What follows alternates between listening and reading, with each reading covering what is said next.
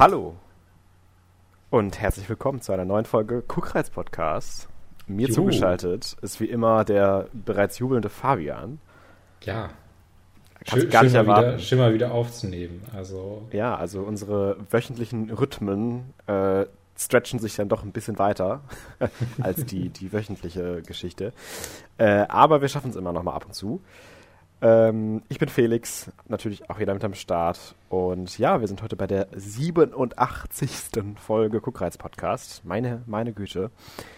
Und haben auch wieder einen sehr, sehr vollgepackten Podcast, was leider auch irgendwie immer daher rührt, dass wir viel zu selten aufnehmen, um äh, die ganzen Sachen, die wir uns dann tatsächlich mal anschauen, äh, behandeln zu können.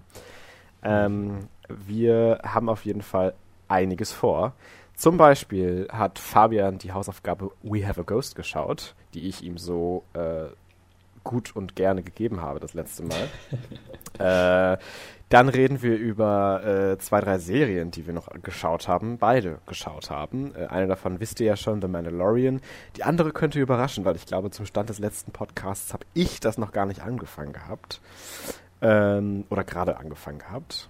Ähm, und wir reden natürlich jetzt am Anfang erstmal über das Aller, Allerwichtigste, was wir jemals im Podcast besprechen wollen werden. Und zwar die Germany's Next Topmodel Top 5. oh mein Gott. Habe ich irgendwas vergessen? Da haben alle Fans drauf gewartet. äh, nein, ich glaube, du hast nichts vergessen. Ähm, hattest du Succession erwähnt? Ja, das meinte ich mit der Serie, die ich an dem Punkt noch nicht angefangen habe. Da habe ich noch nie drüber geredet, dass ich das geschaut habe, glaube ich. Ach so, stimmt. Ja, stimmt. Du hattest da gar nicht drüber geredet. Ja, ich, äh, Jetzt hast du die Überraschung kaputt gemacht. Ja, ja, ja, ja. Äh, deswegen, deswegen war ich auch so, hä, hat er das erwähnt? äh, ja. Ähm, okay, äh, also der Grund, weshalb wir auch, glaube ich, so ein bisschen so lange gebraucht haben, um wieder aufzunehmen, war auch vielleicht etwas der Film, den Felix als Hausaufgabe herausgekriegt hat, Ja, bei dem uns schuld. beide so ein bisschen davor gedrückt haben, den zu schauen. Also wirklich immer so, ah, ja, vielleicht könnte man den jetzt mal bald so gucken, da hätte ich wohl Zeit, den mir jetzt mal anzuschauen. Und dann so, hast du den geschaut? Nee, ich hatte irgendwie nicht so Bock drauf. Und zwar, äh, ja, da kommen wir aber auch erst gleich zu, äh, zu We Have a Ghost. Äh, erst kommen wir natürlich zu einem Event, was wir jede Woche viel, viel lieber einschalten und äh, wo wir wirklich immer total dabei sind oder es niemals verpassen würden.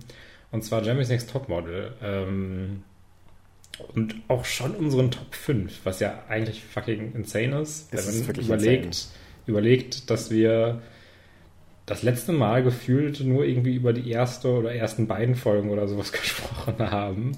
Äh, Ja. Ich weiß jetzt nicht mehr ganz genau, aber Ich glaub, viel das- mehr war es nicht. Das Problem war vor allem immer, dass wir dann aufgenommen haben, wenn, ich glaube, du oder ich die Folge dann nicht geschaut hatten. Und äh, Mhm. es daher irgendwie keinen Sinn ergab, einfach alleine über diese äh, Folge zu reden. Äh, Das heißt, es hat sich tatsächlich wirklich so herausgezögert, dass wir jetzt schon äh, dabei sind, unsere Top 5 zu announcen. Äh, ich finde es um aber auch ehrlich, ich find's auch Ja. ehrlich gesagt ganz okay, dass ein bisschen der Jerry's Next Topmodel Fokus aus dem Podcast herausging, weil jetzt irgendwie jede Folge darüber zu reden, wäre jetzt, glaube ich, auch ein bisschen exzessiv gewesen. Da hätten wir auch gar keine Zeit zu gehabt äh, bei unserem Upload-Rhythmus, wie viel anderen Sachen wir immer un unterbringen mussten. Äh, vor allem, weil ja auch Mando und Bad Batch gleichzeitig liefen. Das war ja dann auch ein bisschen viel. Ähm, genau, aber nur noch mal zur Erinnerung, es sind jetzt, statt jetzt noch zehn äh, Teilnehmerinnen im Rennen. Ähm, und wir haben wie immer jedes Jahr jetzt eben die Aufgabe, unsere Top 5 zu locken, damit wir ein bisschen äh, Thrill bei der Sache haben und jetzt tatsächlich auch noch falsch liegen könnten. Thrill. Thrill bei Germany's Next Top Model. Who would have thought? Ähm, ohne weiter drum rumzureden, äh, generell vielleicht kurzer Eindruck zur Staffel, bevor wir loslegen. Ist nicht so eine starke Staffel von den Figuren, von den Charakteren. Also man hat ein paar ganz coole dabei, man hat jetzt auch durchaus starke dabei. Das ist jetzt gar nicht unbedingt qualitativ gemeint, was, was die einzelnen Models tatsächlich drauf haben. Aber es fehlt so ein bisschen, oder es fehlen so ein bisschen die Charakterköpfe. Es ist so ein bisschen, ja, es plätschert so daher. Es ist jetzt nicht so, es ist nicht die schlechteste Staffel. Ich finde, da hatten wir auf jeden Fall auch schon andere, die mir noch egaler waren als die hier. Aber ja, es, es äh, ist gut, dass wir bald fertig sind, sagen wir mal so, weil ich jetzt auch niemanden von den Figuren äh, stark vermissen werde, glaube ich, am Ende. Vielleicht, vielleicht, äh, vielleicht Mirella, aber ansonsten äh, werde ich, glaube ich, niemanden in, in äh, irgendeiner Art und Weise wegen des Charakters oder warum sie so, weil sie so polarisierend sind oder irgendwie so cool oder witzig ähm, in Erinnerung behalten. Also ich glaube, das wird eine Staffel, die ich ein bisschen vergessen werde irgendwann. Ja, gerade weil so viele Protagonistinnen sind ja auch schon einfach früh rausgeflogen, irgendwie, die viel Charakter hatten oder die polarisiert haben. Ja. Die sind halt irgendwie alle raus. das ist halt so ein bisschen das Problem dieses Jahr. Dass jetzt irgendwie alle sich so ein bisschen einfach so gut verstehen und sich für andere freuen, wenn die gewinnen. Äh, und ja, da irgendwie das Konfliktpotenzial aktuell relativ gering ist. So ist es leider, so ist es leider. Ja. Naja, vielleicht haben wir jetzt ein bisschen Konflikt, wenn wir über unsere Top 5 reden und uns nicht einig sind. Hey, Konflikt glaube ich eher nicht, weil äh, kann ich ja auch mal zu unseren Hintergrundprozessen hier äh, sagen. Ich habe es gerade sehr diese Top 5 aus der Hüfte geschossen, einfach mal eben so fünf Namen aufgeschrieben äh, von Models, die mir eingefallen, also nicht eingefallen, ich habe es nachgeguckt, als ob mir fünf Models einfallen würden aus der aktuellen Staffel. ähm, und äh, da, da, also es ist wirklich einfach nur so, äh, ist mir jetzt nicht so wichtig, dass das richtig ist. Ich wollte einfach nur fünf schon mal aufgeschrieben haben. Das ist schon mal gut, um sowas in einem Podcast zu verkünden. Wohingegen ähm, ich aber tatsächlich schon seit Donnerstag an dieser Liste sitze. ja, Felix' Liste ist so richtig ausgearbeitet und crazy. Ähm, okay. Soll ich mal anfangen mit meinem Platz 5? Mach mal mit deinem Platz 5 los. Ja, also äh, ich wollte zumindest irgendwie, dass wir so ein bisschen äh, Diversität, auch wenn es nicht die Diversitätsstaffel ist, äh, auch in den Top 5 haben. Äh, und das äh, wird man an einem weiteren Pick auch noch sehen. Aber ich wollte auch noch äh, Somaya mit in die Top 5 nehmen, deswegen ist mhm. Somaya meine 5. Alles klar, ja, das kann ich sehr gut verstehen. Ich habe auch sehr lange überlegt. Für mich wäre Somaya halt so eine, die so im Halbfinale rausfliegt. Deswegen kann es halt entweder gut sein, dass sie auch auf der 5 landen würde, oder wenn es wieder fünf Finalistinnen gibt, dass sie halt dann bei mir auf der 6 wäre. Ähm, aber ich habe tatsächlich auf der 5 äh, Ida. Äh, hm. und, und, zwar äh, hatte ich die auf anderen Listen, die ich äh, geconjured habe, auch schon mal viel weiter oben. Aber dann habe ich eventuell bisschen, auch bei mir. ja, dann habe ich dann habe ich aber noch mal drauf geschaut und mir gedacht, okay, Ida ist halt eine sehr obvious Choice. Ida ist so ein bisschen in die Richtung zumindest gerade der der Solin dieser Staffel. Sie ist einfach eine, die sehr sehr gut abliefert, die immer die Jobs bekommt. Aber sie ist jetzt zum Beispiel bei den Aufgaben selten die beste. Und ich kann mir vorstellen, dass das vielleicht nicht ganz ausreicht, um jetzt äh, irgendwie tatsächlich noch in die Top 3 hochzuklettern. Vor allem, wenn man sich dann gleich meine anderen Picks anschaut und die Begründungen dafür, dass für Ida jetzt auch nicht so viele Charakteristika greifen, die sie noch herausstechen lassen. Also wir haben ja dann doch andere Models, die aufgrund äh, von anderen Charakteristika wie zum Beispiel Best Ager oder sowas vielleicht ein bisschen mehr Alleinstellungsmerkmal haben und ein bisschen mehr auch von Pro7 gepusht werden können und von Heidi etwas höher platziert zu werden. Ähm, weshalb ich sagen würde, Ida auf der 5, womit ich aber gar nicht comfortable bin eigentlich, weil ich denke, sie ist doch eigentlich viel besser als das. Und mhm. ich mir auch vorstellen kann, dass wenn es ein äh, Viererfinale nur gibt, dass sie auf jeden Fall ins Finale kommt. Aber wenn es ein Fünferfinale gibt, könnte ich mir auch vorstellen, dass Ida als Erste rausfliegt. Da bin ich mir dann nicht sicher. Ähm, das ist so ein bisschen mein Reasoning behind it. Hm, okay. Ja, äh, also ich habe Ida auf jeden Fall höher. Ich reveal es mal noch nicht ganz. Ja, alles klar. Ähm, auf meinem Platz 4, aber auch so ein bisschen einfach nur so aus persönlichen, persönlichen, äh, ja, da, ich mag die Figur. Ich, route für sie. Äh, ist auf meinem Platz 4 Mirella. Ja, I mean, wir, wir lieben Mirella. Äh, ich, ich, ich, ich liebte Mirella schon immer. Ich fand, ich fand ihre Art einfach so, so, so interesting. Es ist so die interessanteste Figur einfach noch, die, die immer sehr, sehr, sehr, sehr, sehr, sehr ruhig und entspannt redet und, und da ist, aber dann Sachen sagt, die dann doch schon sehr, sehr unhinged und witzig sind manchmal. ähm, und äh, ja, auf jeden Fall ein Icon, äh, eine Queen, äh, sehr, sehr cool. Ich sehe sie aber leider nowhere near der Top 5. Also ich glaube tatsächlich, sie wird so einen Platz 8, Platz 9 belegen, bin ich mir fast sicher. Ja, ähm, ich, ich eigentlich auch. Also sie war ja jetzt auch ab und zu mal schon wirklich nicht so gut und es war ja. schon knapp oder so. Deswegen sehe ich sie jetzt auch nicht mehr so lange dabei, aber leider. Ja, einfach aus persönlichem Voreingenommenheit habe ich sie jetzt einfach auf meine vier genommen, weil Ja, ich, ich, ich das, das wäre meine Idealwelt einfach. Das kann ich sehr respektieren. Ähm, bei mir auf Platz 4 ist äh, Nicole. Ähm, Nicole habe ich gar nicht in meiner Liste auch. ah, okay, interessant. Ja, ich dachte mir, eine Best Agerin muss halt dabei sein. Ja. Ähm, und Nicole ist jetzt auch kein, äh, kein Pick, den ich jetzt nur aus den Gründen nehmen würde, weil Nicole ja auch sonst immer gut abliefert. Ähm, sie hat immer so ein paar Baustellen, äh, dass sie halt so ein bisschen altmodisch läuft zum Beispiel oder Post. Das wird ihr manchmal an den Kopf geworfen, dass sie nicht so gut aus sich rauskommen kann. Aber ich finde, dass sie da durchaus schon Fortschritte gemacht hat, was man auch in den letzten Folgen gesehen hat. Und generell ist sie natürlich auch einfach schon ein Profi. Also sie hat ja schon mal gemodelt und ich glaube, sie versteht das Business und ich glaube, oder kann mir vorstellen, dass sie, wenn es nochmal irgendwann Jobs geben sollte in dieser Staffel, verdammt nochmal, dass sie vielleicht davon auch nochmal einen bekommt. Ähm, ich sehe sie auf jeden Fall im Finale, einfach aus dem Grund. Und wenn ich jetzt einfach davon ausgehe, dass es ein Fünferfinale ist, wäre sie bei mir auf einer 4. Wenn es nur ein Viererfinale ist, dann wäre ich mir auch wieder sehr unsicher, wo sie da landet und vielleicht ist sie dann doch nicht im Finale. Aber ich habe sie auf jeden Fall in meiner Top 5, weil das ja hier keine Finalliste ist, sondern eine Top 5 Liste, äh, auf die 4 gesetzt, eben aus dem Grund, weil ich denke, dass sie als Best Agerin, als sehr, sehr gute Best Agerin, ähm, auf jeden Fall die beste Best Agerin, die wir, glaube ich, bis jetzt in den zwei Staffeln, wo sie dabei sind, hatten. Ähm, Hä, Lieselotte? Okay, Lieselotte Lieselotte ist war auch in den natürlich, Top 10, ne? die ist gar nicht on the chart, die, die ist viel zu krass.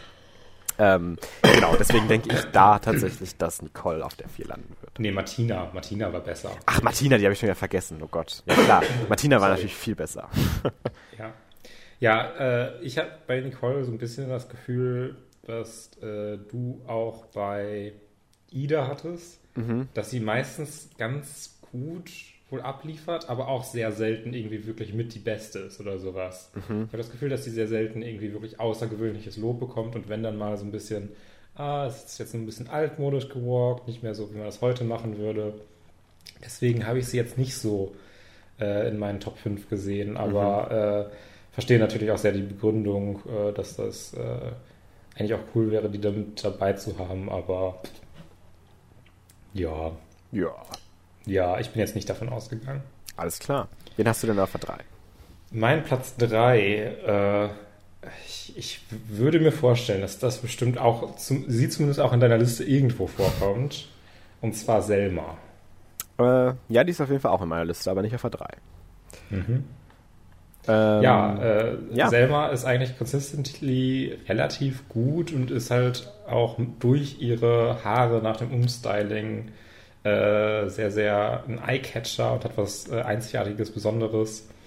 Ähm, und hat, glaube ich, ganz gute Chancen, einfach so relativ weit zu kommen. Also ich sehe das jetzt nicht so, dass die auf einmal in einer der nächsten Folgen einfach so plötzlich raus, einfach so plötzlich rausgeworfen wird, äh, wenn sie jetzt einmal so ein bisschen mittelmäßig läuft. Äh, das wäre schon ein ga- ganz schön krasser Upset. Äh, deswegen, äh, ja, Selma, die wird, glaube ich, relativ weit kommen. Das ist, glaube ich, relativ safe. Absolut. Also äh, ich habe sie ja auch auf jeden Fall in meiner Liste. Ähm, ich finde Selma auch wirklich super stark ähm, und sie hat auch wirklich viele Jobs schon bekommen. Ich glaube zwei, wenn ich mich richtig erinnere. Und ähm, ja, ist einfach konstant super gut. Hat diesen Alleinstellungsmerkmal, dieses Alleinstellungsmerkmal mit ihren Haaren. Ist ein cooler Charakter auch an sich, ist ganz witzig, ist irgendwie sympathisch. Ähm, definitiv not to underestimate. Sehe ich ganz genauso. Äh, ich habe auf Platz 3 Olivia. Ähm, Interesting. Olivia habe ich nicht in meiner Liste. sehr interesting. Wir haben auf jeden Fall mal eine sehr verschiedene Liste. Das ist letztes Jahr, glaube ich, ein bisschen zu ähnlich gewesen bei uns beiden. Ja, ähm, ja. Nein, ich habe tatsächlich auch Olivia genommen, weil ich anders als zum Beispiel bei Somaya, du hast ja gerade schon über Diversity geredet, was ja auch diese Staffel gar nicht mehr das Vorzeichen ist. Also das wurde ja explizit nicht nochmal die Diversity-Staffel genannt. Ähm, Finde ich aber, dass äh, Olivia sehr viel mehr Modelpotenzial hat äh, als Somaya für mich persönlich. Äh, was ich, Ich glaube, bei mir liegt das auch nur daran, dass ich Somaya in meine Top 5 genommen habe, weil sie mir irgendwie mehr auffällt als Olivia. Das kann ich mir auch vorstellen. Und äh, ich, Ja. ich, wie gesagt, ja auch Somaya fast in meine Top 5 mit reingenommen hätte, also beide, ähm, was ja auch äh, total cool wäre, weil ich auch beide total gerne mag. Aber ich habe so ein bisschen das Gefühl, dass Olivia sehr viel konstanter ist und dass Olivia vielleicht ein bisschen, auch wenn sie etwas more understated ist, ähm, da tatsächlich äh, vielleicht ein bisschen weiterkommen könnte. Das soll jetzt auch gar keine Discussion sein, so, okay, one Diversity Pick over the other und sonst gibt es keinen Platz dafür. Äh, also ich hätte auch, wenn ich beide für sehr viel stärker gehalten hätte, auch auf jeden Fall beide in meine Top 5 genommen. Das äh, soll jetzt nicht den falschen Eindruck erwecken, dass ich jetzt entweder die eine oder die andere nur äh, nehmen wollte.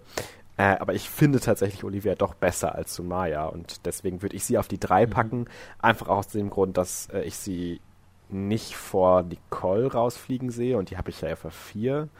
Ähm, und ich mir deswegen auch einfach mit den anderen beiden, die ich jetzt darüber noch habe, einfach ein sehr tolles Bild der Top 3 vorstellen kann, wo ich dann sagen würde, okay, das ist für diese Staffel wirklich repräsentativ und das sind für mich die drei individuellen Standouts der Staffel, wenn man sich jetzt die Leistungen anguckt. Und ich finde, Olivia braucht vielleicht noch einen Job, um so weit zu kommen, aber das kann ich mir durchaus vorstellen, dass da vielleicht noch was kommt. Ähm, und würde mich sehr freuen, wenn sie tatsächlich auf die drei platziert. Mhm. Ja, äh, finde ich wirklich auch super interessant, wie unterschiedlich wir unsere Picks haben. Aber äh, das, mir macht das eher Angst, weil du meistens relativ akkurate Picks hast. Äh, und ich weiß nicht, wenn ich dann so komplett andere Kandidaten habe, wird es natürlich spannender, irgendwie so ein bisschen das zu vergleichen. Aber absolut. Äh, meine Knie zittern schon so ein bisschen vor den nächsten Wochen, wenn da wieder Model nach Model rausfliegt. Auf meinem Platz 2 habe ich gewählt äh, Vivian. Oh, interesting. Mhm. Interesting, okay. Mhm. Äh, ich habe auf meinem Platz 2 Selma. Okay. Ähm, ich, ich, ich weiß nicht, wie wir es diskutieren wollen, aber erzähl doch erstmal, warum wir, äh, warum, also ich, ich, ich habe selber ja gerade schon abgehakt, eigentlich muss ich da gar nichts mehr zu sagen. Äh, ich glaube halt, sie ist durchaus auch eine, die ich tatsächlich auch gewinnen sehen könnte als Charakter, mhm. aber ich, ich habe halt noch jemand anders genommen, den ich noch besser und stärker finde, aber erzähl erstmal zu Vivian. Äh, ja, Vivian ähm, ist irgendwie so das einzige richtige, ist ja richtig aus dem Plus-Size-Model oder ich weiß gar nicht mehr. Äh, was sagen Sie? Curvy ist auch, glaube ich, nicht mehr, dass der Begriff, der genommen wird. Ich weiß es gerade gar nicht mehr genau, aber ja. Ja, also das einzige wirklich. Ich glaube, Plus Size äh, ist, glaube ich, ich glaube sogar richtig. I don't know, keine Ahnung. Ja, das einzige Model, das nicht sehr, sehr, sehr, sehr, sehr, sehr schlank ist. right. vielleicht, vielleicht einfach mal so negativ äh, definieren. Ähm, und äh, dass, dass diese Staffel irgendwie relevant war und irgendwie weitergekommen ist. Und sie ist, kriegt auch eigentlich, wenn ich so an die letzten Folgen immer zurückdenke, bei den Walks oder sowas, sind eigentlich die Leute immer ziemlich angetan und sind immer so, wow, und ihre Beine und sonst was und oh, wie sie hier Attitude hat und bla bla bla bla. Ich glaube, die hat einfach so diese Personality, dieses Selbstbewusstsein, diese, äh, diese Ausstrahlung um das äh, weit in dem Wettbewerb zu schaffen. Ähm, und passt dazu auch noch ganz gut, dass irgendwie ja wieder die Top 5 einfach so ein bisschen unterschiedlicher aussehen, was immer ein Faktor ist, den man bei GNTM einberechnen muss. Genau, man muss vielleicht auch noch immer wieder in den Kontext setzen, dass wir das persönlich jetzt nicht so sehen, dass es immer nur einen von allen geben kann in irgendeiner Top 5. Natürlich aber wir natürlich nicht, hier unsere Gewinnchancen erhöhen wollen, deswegen natürlich uns in so eine Producer-Rolle von Pro7 und, und wie wir auch das wissen, wie die auch es, es ist und ja, abhängen. Es ist ja auch ein Model-Wettbewerb, wo einfach Heidi oder nicht Heidi, sondern die Produzenten auch entscheiden, wer da immer rausfliegt. Und natürlich ist das, sagen wir mal, formbar. Ja, ja, tatsächlich. wie, man, wie man da äh, Aufstellungen macht und äh, ja, gerade, also ich finde sowieso bei einem Modelwettbewerb so, so sehr leistungsabhängig irgendwie Bewertungen vorziehen, ist gar nicht so easy, nee, wie es eigentlich immer ausgemacht wird bei Jeremy's Next Top Model.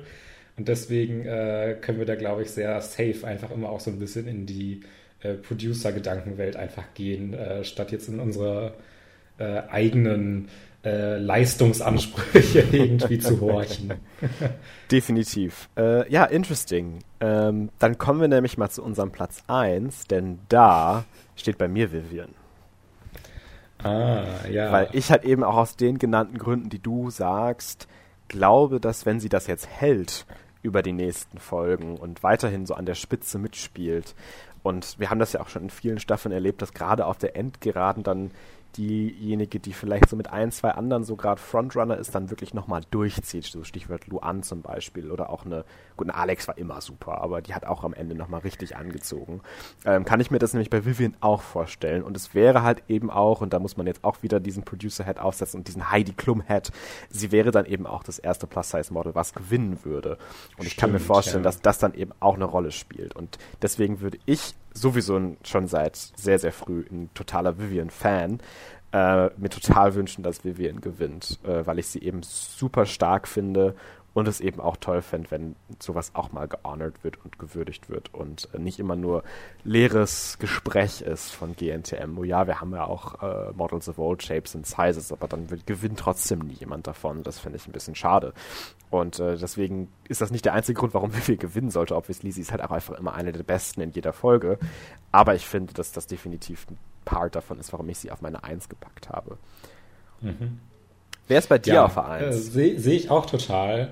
Und ich äh, finde deine Begründung auch sehr, sehr schlüssig und würde, wenn wir jetzt nicht schon unsere Top 5 im Grunde so gesetzt hätten, auch meine jetzt nochmal ein bisschen abändern. Weil ich habe wirklich diesen sehr, sehr langweiligen Pick genommen und Ida auf die Eins gesetzt. Wenn ihr ein bisschen aufgepasst habt, ja. äh, konntet ihr das euch ja schon denken. Ich äh, nach unserem Gespräch jetzt glaube ich aber auch nicht mehr so richtig daran. Es wäre auch irgendwie sehr langweilig einfach.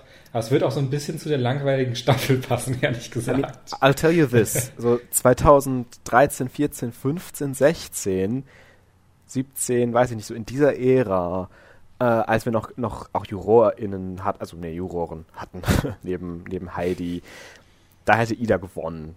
Da bin ich mir mhm. fast sicher. Also das ist so, ein, so eine Ida ist so eine so, so, eine, so, eine, so eine sehr sichere Gewinnerin. Das ist eine, die, die abliefert, das ist eine, die Jobs kriegt, das ist eine, die den sehr klassischen Modelmaßen entspricht, äh, wenn, wenn ich das so sagen kann. Äh, was jetzt auch nicht unbedingt was Schlechtes sein muss. Ich meine, Ida ist ja auch wirklich sehr, sehr gut. Also deswegen, ich kann das jetzt gar nicht so auf Ida schlecht beziehen oder so. Die macht das ja auch wirklich einfach sehr, sehr stark und das wäre jetzt nicht unverdient, wenn sie gewinnen würde.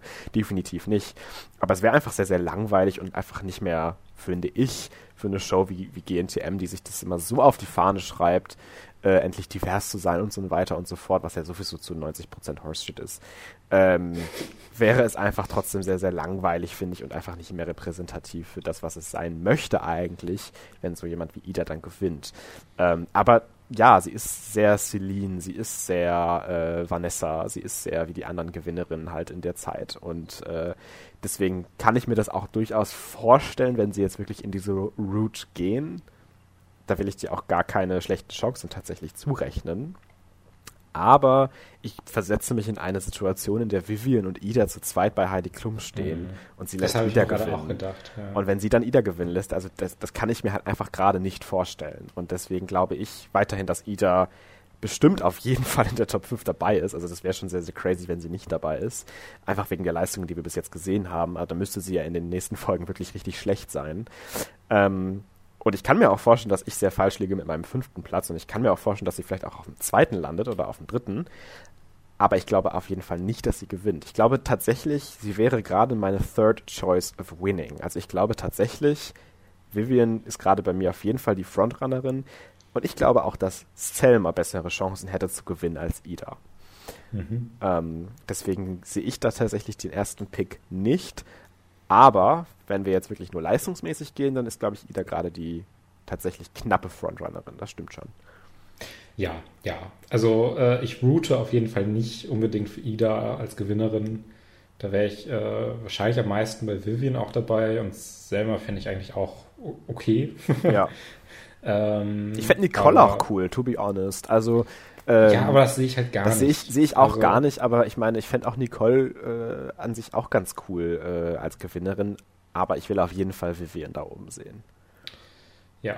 Gut. Ähm, okay, äh, jetzt lass uns noch einmal kurz dann über die, äh, noch mal kurz darüber blicken, ja. wer laut uns auf jeden Fall rausfliegt. Und zwar Katharina hat nicht das Zeug für die Top 5. Abs ja, also Katharina ist auch immer konstant gut, aber ich glaube nicht, dass sie so weit kommt. Also ich glaube, dass das mhm. kann ich mir fast nicht vorstellen. Ja, die ist irgendwie auch immer, sie ist immer so, so, so nett und ja. ich weiß gar nicht, wie ich das betiteln soll. Ja. Von der Stimmlage ist sie auch immer so ein bisschen, Also von der Stimmlage hört sie sich naiv an, aber Es ich will ist damit ja nicht sagen, dass sie Nee, nee. naiv ist. Also sie ist Auf schon, ich finde, sie hat, wir haben am Anfang so ein bisschen gedacht, sie wird so der annoying religious Character, aber sie hat ja durchaus gute Ansichten. Also sie ist ja durchaus was so äh, on the spectrum of I am very religious, ist sie ja schon auf dem sehr, sehr guten Ende der Seite und äh, macht das nämlich, ich finde sie sehr sympathisch, will ich damit sagen. Und, Ja, das äh, wird auch so krass hundertprozentig von ProSieben hochgespielt, dass absolut. sie wie die absolute Hardcore-Christin wirklich im Fernsehen rüberkommt und normalerweise ist sie so, ja, ich gehe halt an Weihnachten in die Kirche oder so. und das war's dann so ein bisschen, äh, Ja. wahrscheinlich ein bisschen mehr, aber ich bin mir ziemlich sicher, dass es sehr hoch gespielt wurde, damit Right. sie irgendwie einen Character-Trait hat, einen coolen. Äh, dann Anna Maria sehen wir auch nicht in den Top 5. Äh, Also- in unserer Vorbesprechung hatte ich dir gesagt, dass äh, ich vergessen hatte, dass sie überhaupt existiert. Ja, ich kann mir bei ihr halt auch vorstellen, dass sie diejenige ist, die zum Beispiel dann nächste Woche oder so rausfliegt, weil ich finde sie auch so ein bisschen, also ich finde sie auch, die macht ja auch immer konstant ganz gute Sachen, aber ich habe sie jetzt auch noch nie irgendwie mitgekriegt als einer der besseren oder so, dass sie tatsächlich mal rausgestellt wurde. Also da würde es mich nicht wundern, wenn sie zum Beispiel nächste oder übernächste Woche rausfliegt.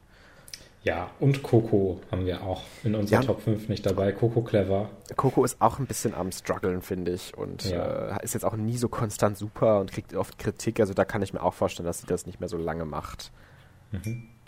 Ja, da waren wir uns jetzt dann zumindest einig bei diesen drei Models. Wenigstens Äh, das.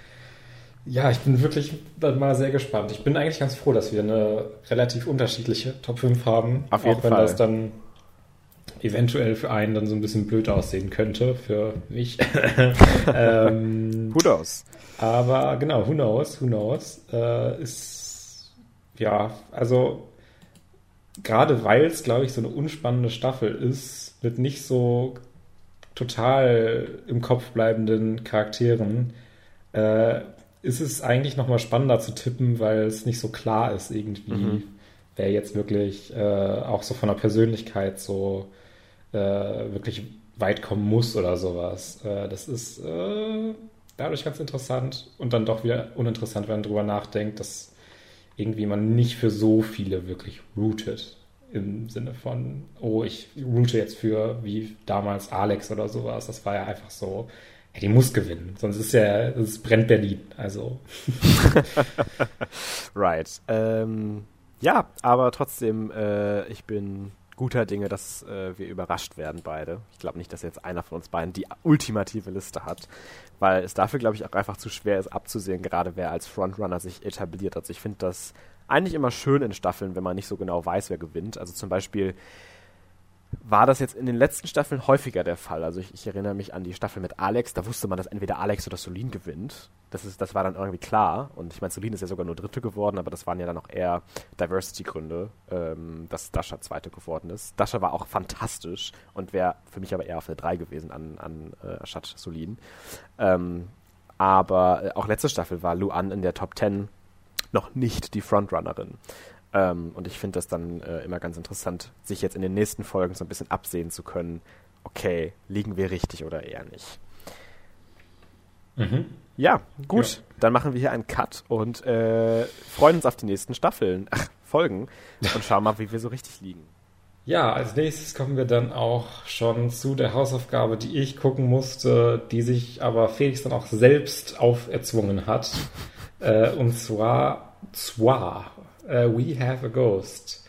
Äh, Netflix-Film, sehr, sehr aktu ja, halbwegs aktuell, würde ich noch sagen, ist im Februar released.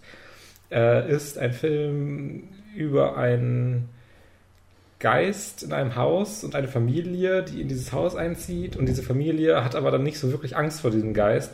Und dann freundet sich eines der Kinder mit diesem Geist an und dann machen sie in Internetvideos von diesem Geist. Und dann wird es emotional und dann gibt es irgendwelche Einheiten, die den Geist fangen wollen. Und dann ist am Ende irgendwie alles traurig und dann ist der Film vorbei. Ha, ich frage mich, wie du den Film fandest. Äh, sollen wir mit dem nächsten weitermachen? Ähm, ja, ähm, We Have a Ghost. Also die, die Plot-Zusammenfassung passt erstmal, glaube ich, so grob, wie ich es wiedergegeben habe. Ähm, es ist äh, im Grunde wirklich ein Film über diese äh, Familiendynamik, wo dann dieser Geist so ein bisschen mit reinkommt, um äh, ja da so ein bisschen die Knackpunkte hervorzubringen und vielleicht auch wieder so ein bisschen verheilen zu lassen. Und der eine, der eine Boy äh, hat auch irgendwie so Romantic Interest und sowas und so ein bisschen Coming of Age und dann auch mit seinen Eltern klarkommen und sowas. Ähm, ja, ich war definitiv ziemlich äh, genervt von dem Film. Äh, es lag allen voran daran, ich fand äh, eigentlich die, die, die, die Schauspieler, zumindest von der Familie, alle ziemlich gut. Aber ich fand, die konnten auch nicht so viel mehr mit dem Skript machen, was da war. Ich fand es einfach schon auf so einer Grundebene fand ich die Dialoge einfach nicht sonderlich gut geschrieben. Sie waren im besten Falle waren sie sehr, sehr klischeehaft. Also ich erinnere mich da zum Beispiel an diesen einen Dialog, wo äh, Anthony Mackie zu seinem Sohn sagt, ähm, äh, ja, äh, du bist jetzt in deinem Alter ein viel besserer Mensch, als ich es jetzt bin oder sowas. Ja, was man irgendwie ja. schon dutzende Male gehört hat, was halt einfach so Klischee ist. Oder es ist einfach so super für mich so augenrollend, äh, so ein bisschen clunky einfach, wie die Dialoge sind. Und dann auch noch über, im Großen und Ganzen, wie der ganze Plot konstruiert ist, ist er super überladen und einfach nicht so sonderlich gut geschrieben. Das ist, finde ich, definitiv das größte Problem an dem Film.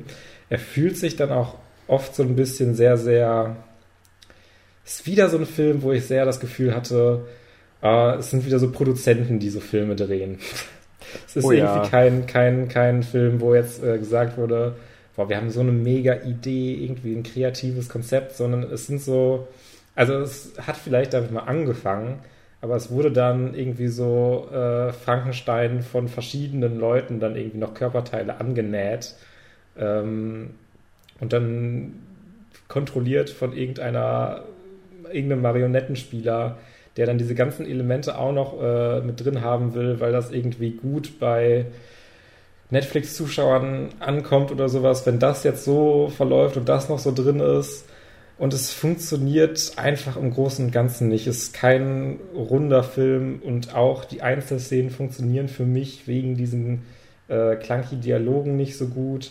Für mich hat auch David Harbour als der Geist der titelgebende Geist auch gar nicht als Schauspieler mit seiner Performance irgendwie reingepasst. Also ich hatte dir das auch schon mal so kurz geschrieben, äh, dass ich ja auch gelesen hatte, dass er durchaus Praise bekommt und ähm, dass äh, auch eigentlich super cool sein kann, halt so eine stille Rolle zu haben, wo man eigentlich gar nicht spricht und man da auch viel übermitteln kann. Aber für mich wirkte David Harbour immer so ein bisschen eher so ein bisschen lustlos, als dass er jetzt wirklich irgendwie einen komplexen Charakter spielt. Er war immer sehr so, ja, jetzt habe ich einen traurigen Gesichtsausdruck so und ich habe dann nicht wirklich irgendwelche Ebenen gar nicht gesehen. Es war immer sehr, sehr eindimensional, finde ich, seine Performance. Deswegen war ich so ein bisschen verwirrt von, äh, dem, der, dem Hintergrund. Auch Anthony Mackie und David Harbour hier so groß zu casten, ist auch so super corporate irgendwie.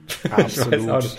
Das, das durchzieht irgendwie diesen Film einfach so komplett. Das ist einfach so unsympathisch irgendwie. Definitiv. Also, ähm, ich finde auch, dass David Harbour absolut gar nicht funktioniert hat. Äh, einfach auch, ich, ich, weiß ich nicht, also in dieser ganzen Aufmachung der Rolle, dass er auch gar nicht reden kann als Geist, außer dann irgendwie Laute von sich geben, dass er anscheinend dann möglich war. Ähm, und dass er am Ende dann doch irgendwie ein Wort sagt oder was es war. Das war auch alles so inconsistent. Aber es hat halt auch gar nicht geholfen, dass er so lustlos durch die Sachen wandert da und schwebt. Ähm, außer vielleicht in der einen Szene, wo er dann total ausrasten darf als Geist. Äh, und selbst da war es nur ein bisschen besser als sonst. Äh, wirkte es auch so sehr restrictive, dass er einfach nicht reden konnte, weil ich glaube, dadurch sein Schauspiel noch mal schlechter geworden ist. Und ich finde es ein bisschen schade, dass sie ihn dann halt auch nicht developed haben als Charakter. Also klar, er hat dann seine Backstory dann irgendwie revealed in irgendwelchen Flashbacks und findet dann irgendwie dann doch heraus, was mit ihm passiert ist. Aber das lässt einen alles so kalt, weil das halt auch ein Plot-Twist ist, den man von einer Meile weit äh, riechen kann.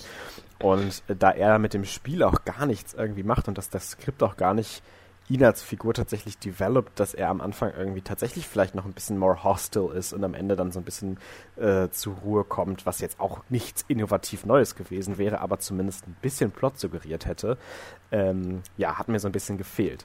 Was ich aber sagen kann, ist, dass ich den Film jetzt gar nicht mal so voll katastrophal fand wie du vielleicht. Also mhm. ich hatte währenddessen eine ich schaue ab und zu mal auf mein Handy, aber habe sonst eine okaye Zeittime tatsächlich, weil ich tatsächlich fand, dass der Film ziemlich gut produziert war und ziemlich gut gemacht war. Also ich fand gerade so das Costume und das, das Production Design war eigentlich ganz cool und ich finde auch, dass durchaus einige der Kamerasequenzen gerade so gegen, gegen Ende im dritten Akt äh, ganz innovativ waren, also innovativ jetzt im weitesten Sinne des Wortes, äh, eigentlich ganz in Ordnung waren. Ähm, und ich muss auch sagen, dass mir der Hauptcharakter einfach sehr gut gefallen und seine Dynamik mit seiner, seinem Best Friend. Und äh, habe mich so ein bisschen geärgert, dass wir nicht mehr davon bekommen haben und etwas zu viel von David Harbour als Geist. Ähm, und was mir auch einfach sehr missfallen hat, war dann irgendwie wieder dieser ganze Plot mit der Government Agency, die jetzt ihn irgendwie dann fangen muss und so. Das war alles halt einfach nicht ausgereift und das Skript ist halt utter garbage. Aber ich fand halt, dass einfach die, die SchauspielerInnen und durchaus auch der, der, der Rest der Production das Ganze für mich irgendwie bearable gemacht haben. Und ich finde ja. auch, dass gerade am Anfang diese ganze Sache mit, okay, tatsächlich spielen wir jetzt bei hier nicht irgendwie um den heißen Brei rum. Nee, es gibt jetzt halt einfach einen Geist und alle glauben das sofort auf der Welt. Mhm. Fand ich eigentlich auch mal ein refreshing Take, dass wir jetzt nicht eine halbe Stunde damit verschwenden, dass sie das jetzt irgendwie verstecken müssen und dass man das irgendwie, oh, ist das jetzt überhaupt echt? Nee, wir fangen halt einfach direkt den Film damit an, ja, das ist jetzt halt echt und alle denken das auch. Ähm, und deswegen fand ich den, den, Part vom Film super interessant und war ein bisschen, bisschen traurig, dass sie nicht mehr damit gemacht haben. Ich habe mir diese eine Line rausgeschrieben, uh, just because you're not made of matter doesn't mean you don't matter. Und ich fand, das war so selbstreferenziell toll und, und, und witzig als Line, dass das, finde ich, der Film hätte sein sollen. Dass das einfach durchaus sich einfach nicht so ernst nehmen hätte müssen und es einfach irgendwie ein Spoof on Celebrity Culture nur halt mit einem Ghost sein könnte. Why not? Das hätte ich irgendwie cooler gefunden. Ich fand ähm, diese, diese TikTok-Montage ganz, ganz anstrengend. ich fand das irgendwie ganz witzig. äh, auch irgendwie äh, gegen die Wand rennen Challenge. Haha, Satire. ja, ich, ich war da so ein bisschen auch äh, am, am Stirn runzeln. Äh, ich wollte auch gerade nochmal anbringen, auch äh, diese Storyline von der, ja, eigentlich so ehemals CIA, jetzt eher so abgehalfterte Buchautorin, die dann aber doch diesen Geist sieht und dann sagt, oh, CIA, wir müssen diesen Geist schnappen und dann den Geist schnappen will und total hart vorgehen will und dann aber doch weich wird. Alter, also gar nicht funktioniert, ne? Also äh, fand ich ganz, ganz weird. Und ja. äh, wie gesagt, es ist auch dann gegen Ende ist es ja auch dann irgendwie so, dass er wieder mit seiner Tochter so zusammenkommt und sowas es war alles, finde ich, viel zu viel, viel zu drüber, äh, einfach nicht gut, ja, geskriptet. Also, mh, hm, also hat mir wirklich nicht so gut gefallen und ich fand auch nicht wirklich irgendwie zwischendurch die Kamera oder sonst was wirklich stark. Ich war immer so ein bisschen so da. Also ich habe immer auf meinem Handy geguckt auf die Uhr, weil ich fand, er kam mir wirklich physisch dann doch irgendwie sehr lang vor, dann doch am Ende der Film. Ja, der Film war auch ähm, zu lang. Also äh, das, das, das muss, da muss man nicht drüber diskutieren. Also das hätte in 80 Minuten abgehakt sein können, das Ding. ja, ja.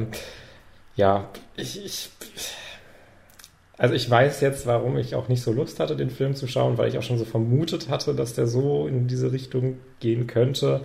Und ich finde auch so das größte Zeichen, dass sie irgendwie mit den Writing der Dialoge und sowas nicht so viel anfangen können, ist, dass sie Jennifer Coolidge einfach eine relativ uninteressante Rolle geben. Also sie soll auch so ein bisschen drüber sein und diese Fake-Geist-Hunterin und so. Aber das ist so bland geschrieben und sonst was. Und wie kann man, wie kann man es schaffen, als Skriptwriter Jennifer Coolidge nicht gut einzusetzen? Also das ist, finde ich, einfach ein Crime. Das sollte illegal sein. ähm, und ich glaube auch, dass es nicht so schwer ist, Jennifer Coolidge Material zu geben, mit dem sie richtig was machen kann. Und hier ist sie so ein bisschen so Gimmick. So ein bisschen so, oh, guck mal, wir haben Jennifer Coolidge, die ist jetzt so ein bisschen quirky, aber auch nicht so sehr, dass es irgendwie interessant wäre. Ähm, ja, die flirtet mit dem Vater. guck mal, die findet den Vater heiß. War ich frustriert von. Äh, ja, ich äh, konnte wirklich sehr wenig mit dem Film anfangen. Aber es ist wieder so ein Ding halt, wir reden jetzt relativ negativ über den Film und ich ja sogar sehr negativ.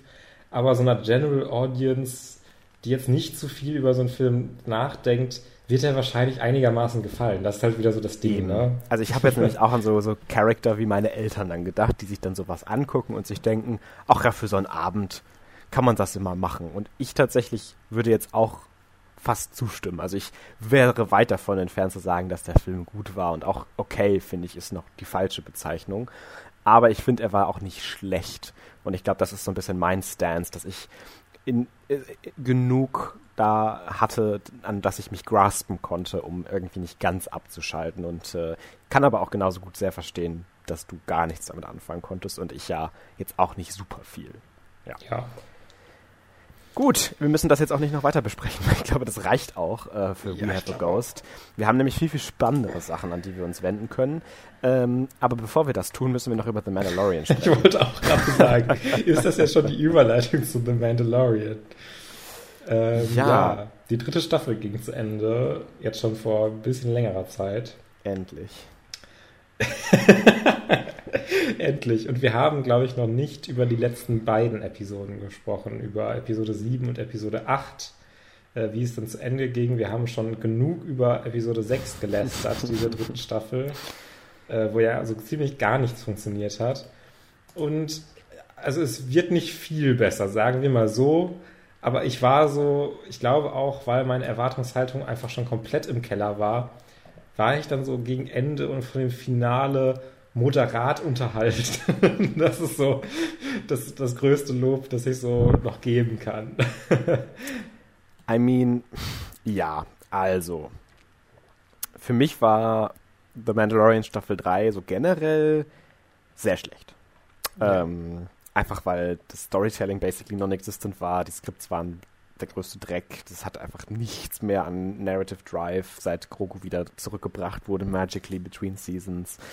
Ähm, ich bin einfach schon sehr, sehr anti bis zu diesen letzten beiden Folgen gewesen und gerade Episode 6 war ja wirklich ein Totalausfall auf allen Ebenen. Deswegen hat mich, glaube ich, Episode 7 auch einigermaßen unterhalten. Ich fand, das Production Design war sehr, sehr stark. Wir hatten ein paar neue Characters. Wir haben auf Gideon endlich mal wieder gesehen, for fuck's sake. Ähm, ja, und es waren ein paar ganz nette Easter Eggs dabei. Und die Action am Ende war okay-ish, I guess. Und ja, keine Ahnung. Ich will jetzt keine Lobeshymnen speien und spucken, aber war, war fein, I guess. Aber das fucking Finale dann auch wieder wirklich so unspektakulär antiklimaktisch, dass wir wirklich einfach nur die Flucht aus dieser Situation, die in Episode 7 introduced wurde, zeigen und gar nichts anderes noch irgendwie ansatzweise machen. Fand ich ganz, ganz schrecklich. Und hinzu kommt ja auch einfach, dass der Plot so, so, so gar nicht advanced ist. Also sie zeigen dann so coole Sachen, wo ich mir denke, ah, okay, zum Beispiel so Gideon hat ganz viele Klone von sich gemacht und jetzt ist auch endlich mal offiziell ausgesprochen mhm. worden, was ja auch alle schon seit ersten Staffel wissen, dass Grogu eigentlich nur vom Imperium gewollt, äh, gewollt wird, damit sie seine Macht quasi extrahieren können und das in andere Klone reinpflanzen. Ja, und dann werden alle diese Klone zerstört und Moff Gideon stirbt. Und ich, ich saß da wirklich dann so sehr baffled vor und dachte mir, this is how you resolve this fucking thing. Wir haben jetzt wirklich äh, fast acht Folgen darauf gewartet, dass Moff Gideon wiederkommt. Und jetzt ist er einfach tot. Und ja, bestimmt war das jetzt nur ein Klon und so. Hört mir auf mit diesen Geschichten. Ist mir auch scheißegal. Äh, ich fand es einfach super unsatisfying. Und dann fand ich auch generell die ganze Sache mit, mit Mandalore und mit, mit Bo-Katan, dass jetzt das Darksaber zerstört werden musste, damit sie jetzt rechtmäßige Rulerin sein kann. Also ich habe fast wirklich fast am Strahl gekotzt. Also äh, da, da verwendet ihr hier drei fucking Staffeln darauf zu etablieren, dass das fucking Darksaber der Schlüssel zu Mandalore ist und dass das so wichtig ist und zeigt diesen dummen, fundamentalistischen Scheißkult als super stuck in their ways und als total, ähm, ja, traditionsabhängig. Und dann wird einfach mal beiläufig gesagt, ja gut, jetzt ist es kaputt. Ja, was machen wir jetzt? Ja gut, Pokatan hast Glück gehabt, ne? Machst du jetzt mal so deinen Job. Ähm, like, what the actual fuck? Also äh, generell diese ganze Darstellung des, des Kultes als, als jetzt dann doch ganz in Ordnung, finde ich so problematisch und so schlimm. Mhm. Und dass Bokatan jetzt auch einfach assimiliert wurde mit den anderen Mandalorians, dass wir gar nicht mehr diese, diese, diese äh, Storyline haben, dass jetzt diese beiden oder diese mehreren Fractions der Mandalorians ein bisschen gegeneinander reiben, ist total weggefallen. Das ist jetzt einfach ein Mandalorian Tribe, ohne irgendwie in Frage zu stellen, wie jetzt der Kult tatsächlich in so eine Richtung gekommen ist, dass er akzeptabel ist. Nö, das Darksaber ist kaputt, äh, was wir irgendwie auch gar nicht jetzt letztes Mal, als wir es übergeben haben, im Kampf gewonnen wurde. Das war jetzt irgendwie auch einfach fein, dass Mando ihr das gegeben hat, I guess. Ja, und jetzt ist es weg, auch okay. Also ich fand, das war einfach so inkonsequent und, und, und scheiße. Also ich habe es wirklich gehasst, aktiv. Ja, ich fand auch super witzig, dass irgendwie vorher, also wirklich nur kurz vorher, war ja auch noch so, ja, wir Mandalorians, wir können ja jetzt auch äh, hier den Leuten von Navarro helfen. Vielleicht können wir da ja da eine neue Heimat oder sowas finden. Und literally irgendwie so eine oder zwei Episoden später so, ah, sollen wir nicht doch nach Mandalore gehen? Leute, ist doch schon irgendwie geiler, oder? Weil, äh, das verstehe ich halt okay. halt auch nicht. Warum wollt ihr nach fucking Mandalore? Habt ihr diesen Planeten mal angeguckt? Like, es, es, ist ja fein, dass man seine, seine Heritage honoren möchte. Und es ist ja auch fein, dass dann Mandalorians so allgemein proud people sind, die halt irgendwie traditionalist-mäßig drauf sind. Okay, I'll give you that. Aber meine fucking Fresse, es gab doch zum Beispiel auch den Mond von Concordia oder da, wo Bo-Katan resided hat. Das sind doch auch alles Mandalorian-Festungen, das sind doch auch alles Mandalorian-Planets. Die fucking Deathwatch ist von Concordia aus so groß geworden. Warum nimmt ihr nicht einen neuen fucking Planeten? Warum macht ihr nicht einen viel schlaueren und more empowering Move auch als Storyteller und sagt, es ist doch egal, wo wir als Mandalorianer sind. Wir als Mandalorianer sind einfach das Volk und es, wir brauchen dafür keinen Planeten. Wir sehen hier, was das Imperium gemacht hat. Wir schließen uns jetzt zusammen und sind zusammen stark und schaffen das überall. Das wäre, glaube ich, einfach zu gut gewesen schon für, für diese Serie. Also, äh, nö, wir machen das jetzt einfach hier in den Minen und ja, unter schläft jetzt noch so ein Dino da unten, aber ja, pff, mal gucken, wie lange der noch schläft, mal gucken. Also, ach, fucking fuck. Und warum zeigen sie diesen fucking Mythosaurus in der zweiten fucking Folge und jetzt auch nochmal irgendwie, dass Grogu ihn spürt, nur dass er halt gar keine fucking Rolle mehr für diesen fucking Plot spielt. Like, hat, haben wir vergessen, dass Bo-Katan irgendwie in den ersten paar Folgen noch die Idee hatte, dadurch, dass sie den Mythosaurus gesehen hat und dann irgendwie vielleicht zähmen kann, dadurch Herrscherin zu werden? Wäre das zu viel verlangt gewesen? Folge 7 darüber zu machen, dass das Darksaber kaputt geht, damit dann Bo-Katan resourceful werden muss, um den Mythosaurus zu zähmen und wir noch eine coole Action-Sequence bekommen hätten, was das angeht, und sie dann erst zum rechtmäßigen Ruler von Mandalore wird. I don't fucking know what happened. Also, ich bin ja normalerweise auch immer so ein bisschen äh, kritisch, wenn wir dann hier irgendwie über irgendwelche Plotsachen reden, was wir alles anders gemacht hätten, was ja dann meistens irgendwie auch vielleicht nicht unbedingt besser gewesen, äh, gewesen wäre. Aber in dem Fall von Mandalorian Season 3 kann ich sagen, da hätte ich eine sehr viel bessere Staffel geschrieben und du auch. Und das finde ich halt irgendwie sehr, sehr erbarm erbärmlich für eine der teuersten Serien, die gerade läuft, mit den most prestigious IP, die irgendwie jetzt gerade in, in der Welt existiert. Und das einfach so eine utter Shitshow ist. Und ich finde ja, es einfach halt, wirklich es, nicht zu comprehenden. Es fehlt halt die klare, eindeutige Vision, wie man, in welche Richtung man hier geht. Es wird immer so gesagt, ah, jetzt machen wir irgendwie das und dann machen wir doch das. Auch innerhalb von so ein paar Folgen. Es ist ja nicht mal, dass das nur von Staffel zu Staffel irgendwie anders ist, sondern es gibt einfach irgendwie keine klare Vision vorwärts, sondern es ist immer so ein bisschen so, ja, jetzt ein bisschen das und vielleicht halten wir uns das mal offen. Sie sind so ein bisschen wie äh, Siobhan aus äh, Succession. Sie halten sich all die Optionen so ein bisschen offen, dass man das vielleicht noch irgendwie hier äh, machen kann, aber so richtig äh, irgendwo äh, down, double and down äh, macht man auch nicht, dass man irgendwo wirklich Zeit rein investiert und sagt, okay, das ist jetzt die Richtung, in die wir gehen, so bauen wir jetzt unser Narrativ hier für einen äh, Staffel-Arc auf. Und es ist super, super hin und her und messy und widerspricht sich und ja, wirklich keine Show, über die man in irgendeiner Weise überhaupt nachdenken kann, ohne dass einem irgendwie auffällt, an wie vielen Stellen irgendwie das auseinanderbricht hier. Und das ist wirklich krass für so eine große, teure Disney-Show, dass das also wirklich dann so merkwürdig vom Writing ist. Also ich war wirklich ein bisschen überrascht. Und ich weiß auch gar nicht mehr, was ist eigentlich mit dem.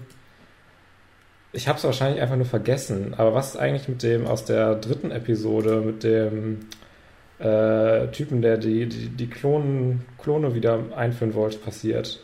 Ja, ich glaube, der wurde ja dann gebrainwashed und genau, genau, genau, wollte ich gerade sagen. Der wurde doch gebrainwashed und ich dachte, das führt noch zu irgendwas hin.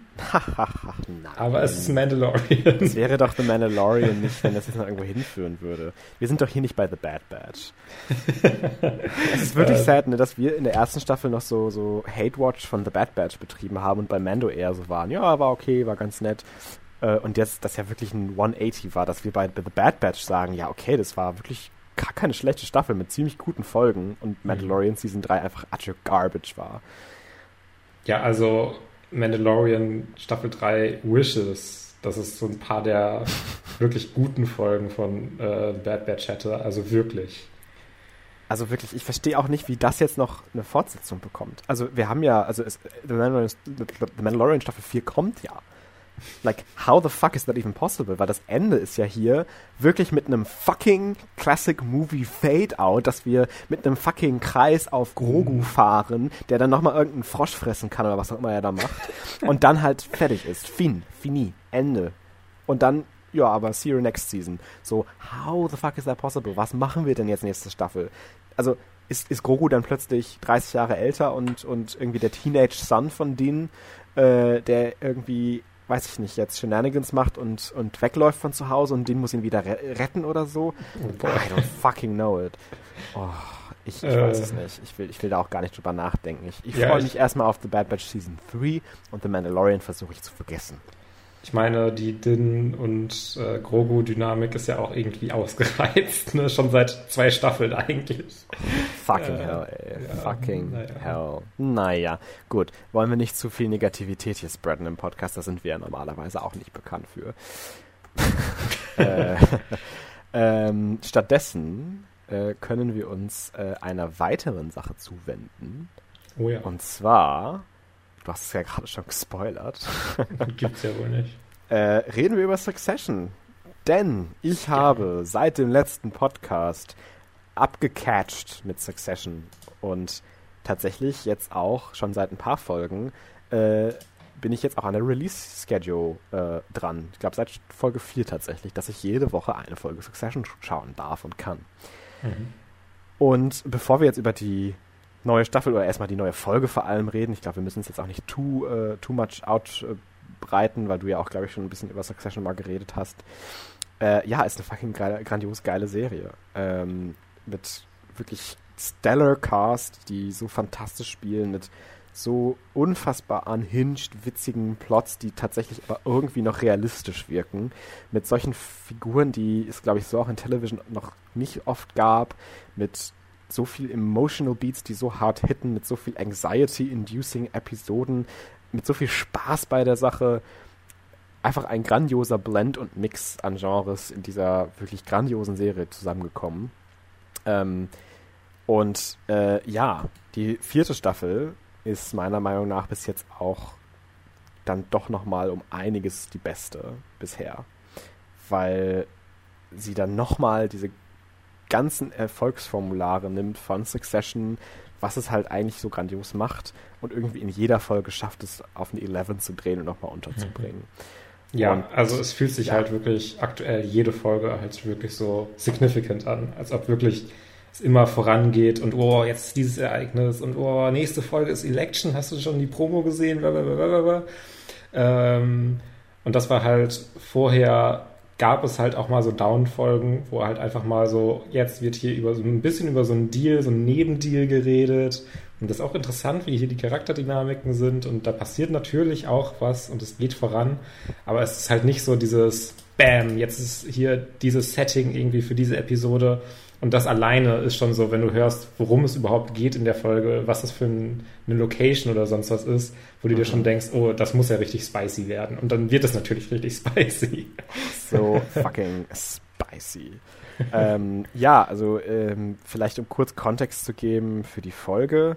Äh, wir werden jetzt nicht alles nochmal backtracken, ähm, weil das, glaube ich, einfach auch zu viel Arbeit wäre und zu viel Zeit einnehmen würde, jetzt nochmal die ganze Staffel durchzugehen, nur weil ich da noch nicht drüber geredet habe. Ja, deswegen auch ähm, für Succession, also äh, jetzt absolute Spoilerwarnung für die absolut. vierte Staffel für bis zu Folge 8, äh, die jetzt aktuell released ist, heute erst für uns beide, gerade erst geschaut sind im Grunde nur ein paar Stunden nach der amerikanischen äh, Erstausstrahlung mhm. ähm, und haben die Folge schon gesehen und werden da gleich äh, komplett mit Spoilern drüber reden. Und es gibt auf jeden Fall Spoiler, die äh, man, glaube ich, wenn man es nicht eh schon im Internet mitbekommen hat, äh, gerne umgehen möchte äh, in dieser Staffel. Deswegen, äh, falls ihr noch Interesse an der Serie habt und äh, davon noch nichts mitbekommen wollt, schaltet lieber ab oder skippt zum nächsten Timestamp oder sowas. Denn jetzt geht es auch um Spoiler.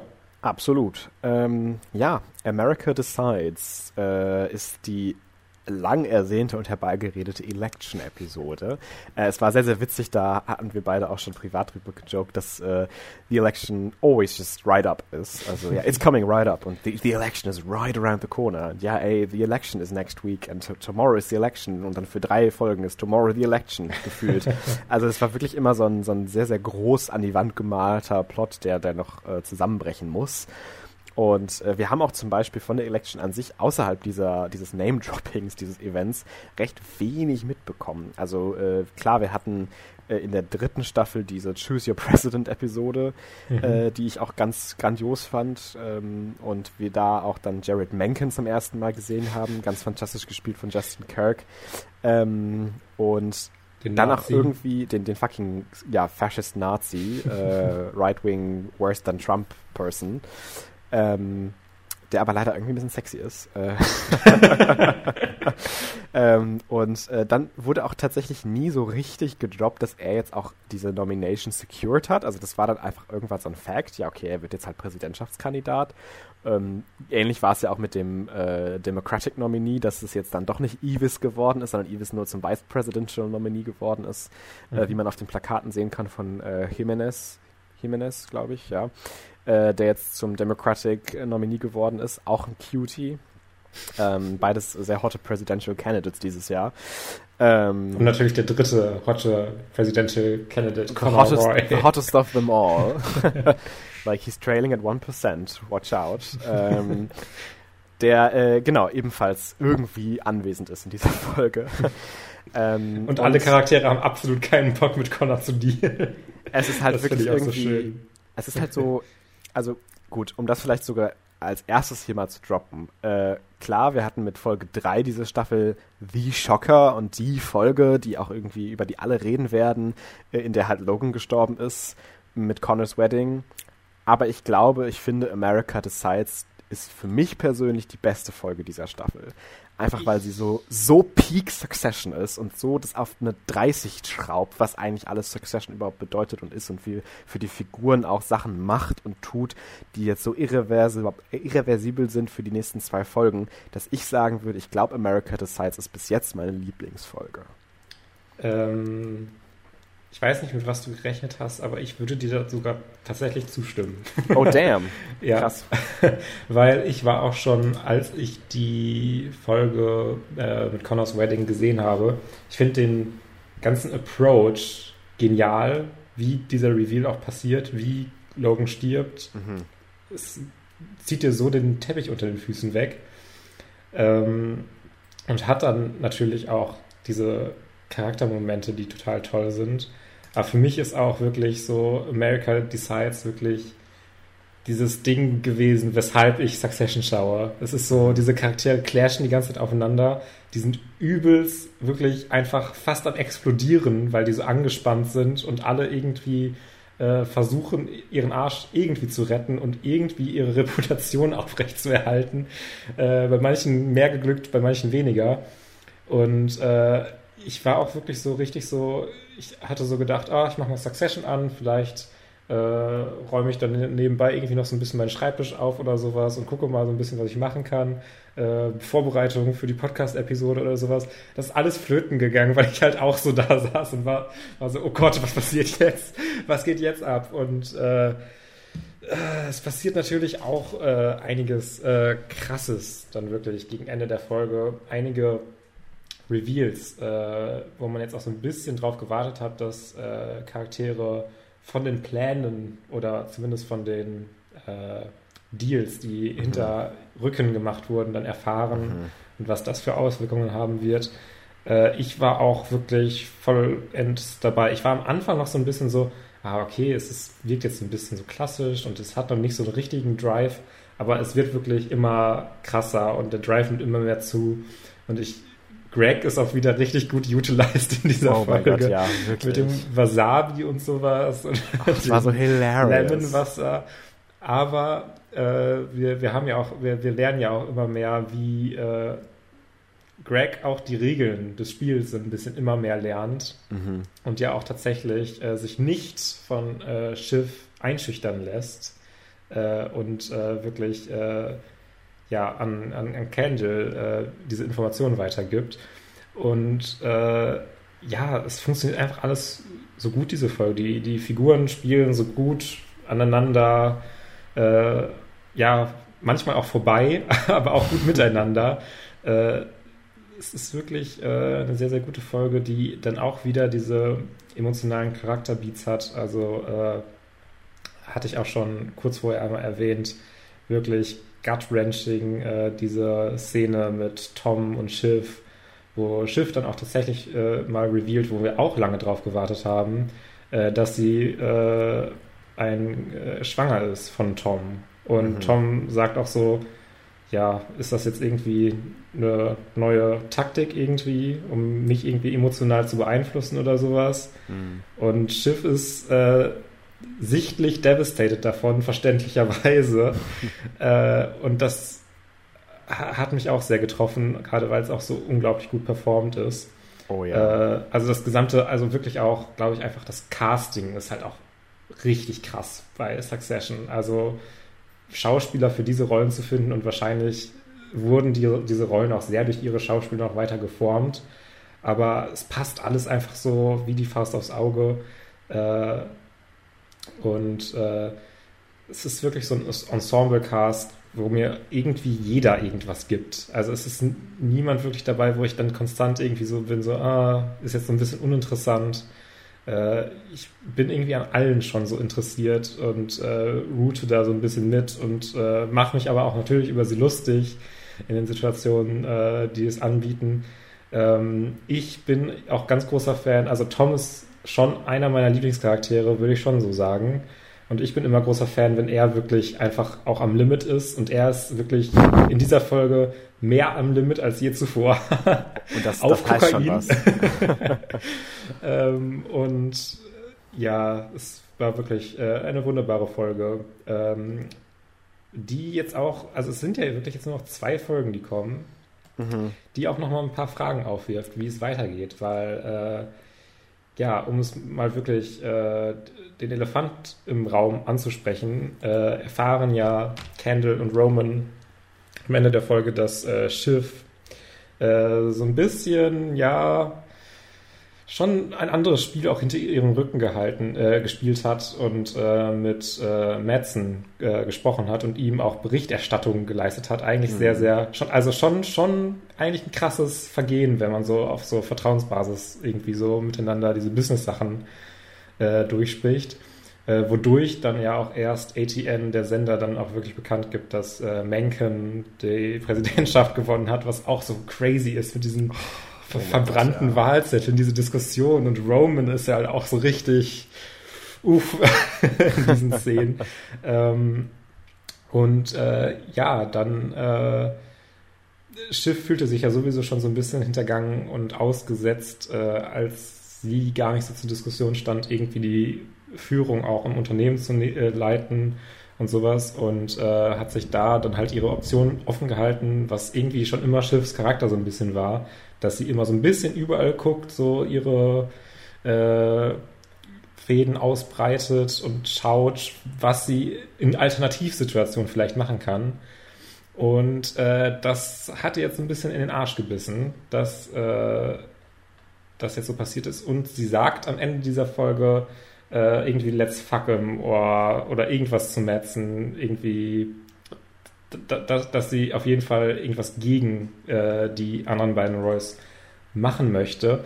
Was bei mir aber so ein bisschen die Frage aufwirft, wirft, was hat sie denn für Mittel? Also sie kommt irgendwie nicht gerade aus einer Position of Power am Ende dieser Episode, um wirklich viel auszurichten. Also natürlich mit Madsen ist natürlich das äh, große Zugmittel, wenn das irgendwie durchgehen würde. Mhm. Aber äh, ein Teil davon, warum es ja auch so wichtig für die Royce war, äh, Mencken als äh, Präsidenten durchzupushen, war ja auch, dass er angeblich äh, den Gojo-Deal blocken würde. Äh, oder also nicht aktiv blocken, aber man kann dann so mit der FTC reden und die sagen dann irgendwie so, nee, ist uns zu äh, riskant, dass das irgendwie zu einer Monopolmarktstellung führt.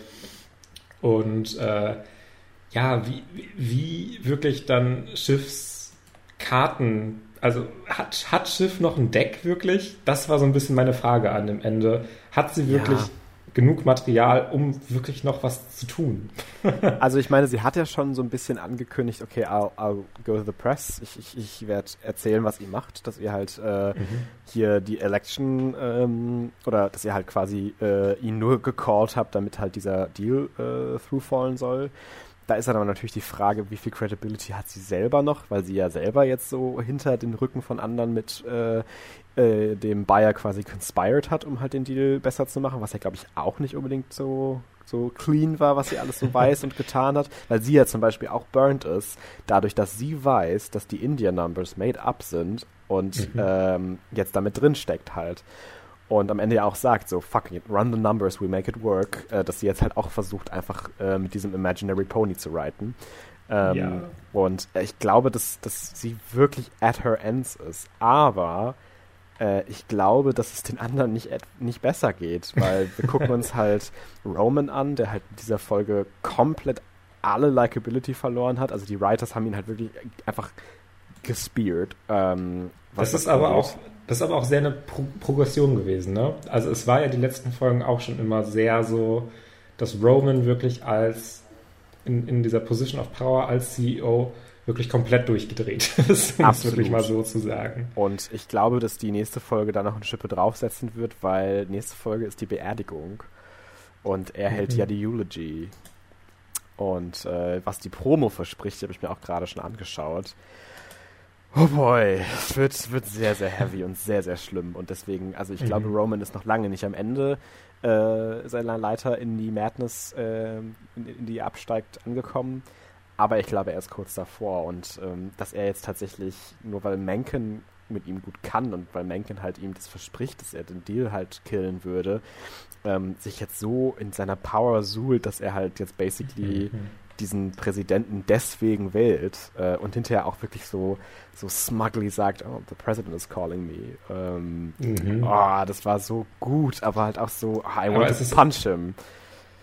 Es ist ja aber auch so ein bisschen so dieses Ding gewesen, dass Mencken ja so sein Baby so ein bisschen war, dass er mhm. sich so ein bisschen so fühlt, als ob er, dass seine Errungenschaft so ein bisschen einfach von Anfang an mhm. ist. Ähm, also zum einen Good Job, Roman, so ein, also schon Fascho an die Spitze zu führen. Also äh, hinterher bei der äh, Rede, dachte ich mir auch so ein äh, dachte man sich generell, glaube ich, einfach so ein bisschen auch so, oh, wie er so über Demokratie und sowas redet. Ein bisschen yikesy.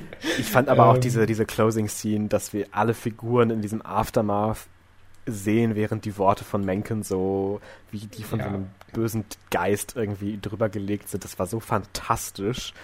Ähm, mhm.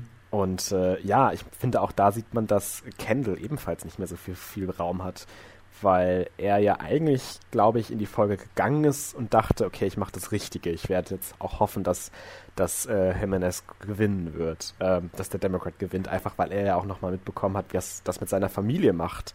Und er ja auch immer wieder die Validation brauchte, bin ich ein guter Vater, einmal good dad. Mhm. Ähm, wo Schiff dann ja auch so sagt, so, I think you're okay, you're trying. Ähm, und ja, obviously not. Also äh, er hat ja. tatsächlich am Ende out of spite for Schiff einfach eine emotionale Entscheidung getroffen und gesagt, Call for Mencken. Obwohl er das, glaube ich, wie wir dann am Ende auch sehen, in seinem wirklich leeren Blick, der irgendwie in die Ferne geht, während er halt dieser Rede zuhört von Mencken, einfach die falsche Entscheidung getroffen hat und das, glaube ich, jetzt schon bereuen mhm. wird. Und ach, das ist auch so fantastisch, weil ich glaube halt, dass auch Kendall gar nicht mehr so viel Raum hat, jetzt sich zu manövern, weil er halt jetzt einen Präsidenten am Hals hat, den er selber gar nicht wollte. Dass mhm. er wahrscheinlich dadurch seine, seine Schwester, die ein sehr, sehr starker Ally hätte sein können für ihn, äh, nicht mehr da hat. Dass Roman total abdreht und er basically jetzt alleine der einzige wirklich level-headed CEO halbwegs ist, der dann irgendwie noch da ist. Und dass er auch, glaube ich, bald unter Attack kommen wird, wenn es dann wirklich darum geht, den actual Next CEO zu bestimmen, äh, weil das ja beide bisher nur Interim CEOs sind, glaube ich auch, dass mhm. er da nicht unbedingt viele Allies haben wird auf seiner Seite, ähm, weil wir immer noch darauf warten, dass sein Manslaughter äh, Thing rauskommt, was ja auch die Siblings wissen. Ähm, dass er halt jemanden mehr oder weniger, äh, naja, nicht umgebracht hat, aber zumindest dazu beigeholfen hat, dass eine Person gestorben ist, in der allerersten Staffel noch. Mhm. Und ich bin mir sicher, dass das nochmal Thema werden wird und dass das nochmal wichtig werden wird.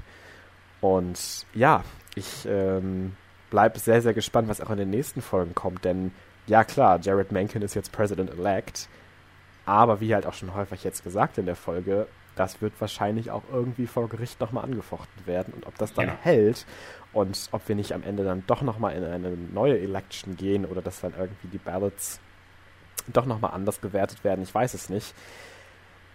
It's gonna be hard, it's gonna be rough. Und äh, ich kann mir fast nicht vorstellen, dass dann Succession so Happy End-mäßig endet mit, okay, ja, jetzt gibt es doch eine neue Election, jetzt gewinnt doch Jimenez und es ist doch wieder alles supi. Ähm, aber ich kann mir halt auch nicht vorstellen, dass Jared Mencken jetzt einfach so Präsident bleibt. Also, ah, it's, it's gonna be really interesting to see, was jetzt tatsächlich als nächstes auf uns zukommt. Sowohl in the big picture stuff, also was tatsächlich jetzt vom Plot her passiert, aber auch mit den Figuren, ob wir irgendwie auch nur ansatzweise irgendwen glücklich sehen werden am Ende. Weil jetzt gerade sieht es so oh, aus, ja. als ob da keiner von irgendwie glücklich sterben wird. also ich, ich glaube auch, das wird so am Ende sein. Also ich hatte ja vorher mal so ein bisschen gesagt, dass ich eigentlich Schiff immer noch so ein bisschen sehe, dass sie irgendwie noch mal so ein bisschen nach oben schauen könnte und positiv aus der Sache rausgehen könnte. Aber das sehe ich mittlerweile jetzt nach diesen Episoden auch nicht mehr so sehr. Also mit Tom ist es, denke ich, jetzt endgültig und definitiv einfach vorbei. Also wie das noch recovern soll, keine Ahnung. Gerade in zwei Episoden halte ich das für ziemlich unmöglich. Ähm, also Tom ist ja auch sowieso selber, also der wird es auch nicht durchhalten da, als, als also bei, bei, bei so einem äh, Medienmagazin, äh, was sowieso fast schon am Ende ist bei dem Sender. Ähm, und er auch nicht gerade die verantwortungsvollste Führungsperson für den Sender ist, sagen wir es mal so. ähm, deswegen auch äh, da. Und Kendall und Roman werden sich auch noch mal irgendwie, müssen sich noch mal irgendwie wirklich auf große Art und Weise, ja, also, also man, man, man möchte es Roman auch wirklich nicht gönnen, ne? Absolut Man möchte schon, dass der nochmal eine richtige Klatsche bekommt. Also. also absolut. Also aktuell ist er wirklich on the very bottom of my list. Aber das finde ich halt auch so fantastisch an Succession, dass diese Alliances, die man zu den Figuren spürt und fühlt, sich auch immer so stark wandeln. Weil von ein paar Folgen fand ich Kendall noch unbearably shitty. Ähm, und jetzt ist es halt vor allem eher Roman, den ich am allerschlimmsten finde. Und äh, ja, ich finde, dass die, die Show das einfach so gut macht, diese Figuren so toll und so thoroughly zu charakterisieren, dass halt auch alles irgendwie Sinn ergibt, was sie machen. Ja. Und wir haben noch gar nicht über, über, über Connor geredet. Also ich glaube, das werden wir auch nicht mehr schaffen, aber ich fand, äh, um das vielleicht noch zu sagen, den Comment von, ich weiß gar nicht mehr, wer genau es gesagt hat, war es vielleicht Frank oder äh, vielleicht doch ähm, Carl oder Hugo, äh, Connor was running for president. Als er dann irgendwie seine, seine, seine, ähm, seine Speech macht, dass er halt äh, verloren hat. Ähm, das fand ich auch so funny, weil es halt einfach auch so perfekt das, das beschreibt, was Connor halt auch für Succession viele Jahre war und ist und auch irgendwie, wie er sich selber sieht in der Familie und was auch in dieser Folge halt auch alles an Shit passiert und er ist halt auch irgendwie auch noch dabei. Ähm, ja, wirklich fantastisch. Ja, und wie er sich dann auch noch irgendwie versucht, äh, irgendwie eine Position irgendwie in Slowenien oder sowas zu securen. äh, ach ja, Connor. Was war, was war seine äh, Line irgendwie? Äh, Lunch in Vienna, Dinner in Venice? das ist auch sehr fantastisch. Ähm, auch generell in der Folge ganz amüsant, wie einfach so die Old Guard der Company mhm. äh, einfach so zusammen in so einem Raum vom Fernseher sitzt und einfach nur bei dieser Shitshow zuguckt im Grunde. Ähm, die waren äh, nicht so handelnd, äh, diese Episode. Das ich glaube, sie haben halt auch einfach. Ich glaube, die haben halt auch einfach ein bisschen aufgegeben. Also ich glaube, die warten nur noch auf ihre Golden Parachutes, dass sie halt rausgekauft werden und das war's. Ähm, mhm. Weil ich glaube auch keiner von denen so richtig Bock hat auf die beiden CEOs, die es gerade runnen und äh, ja. auch ein bisschen aufgegeben haben zu plotten. Also Jerry vielleicht noch, die war diese Folge jetzt zum Beispiel auch absent. Da bin ich gespannt, was da noch passiert, weil ich glaube, Jerry ist dann doch noch mal ein bisschen anders als die anderen. Ich glaube nicht, dass Jerry sich mit einfach ein bisschen Geld zufrieden geben würde.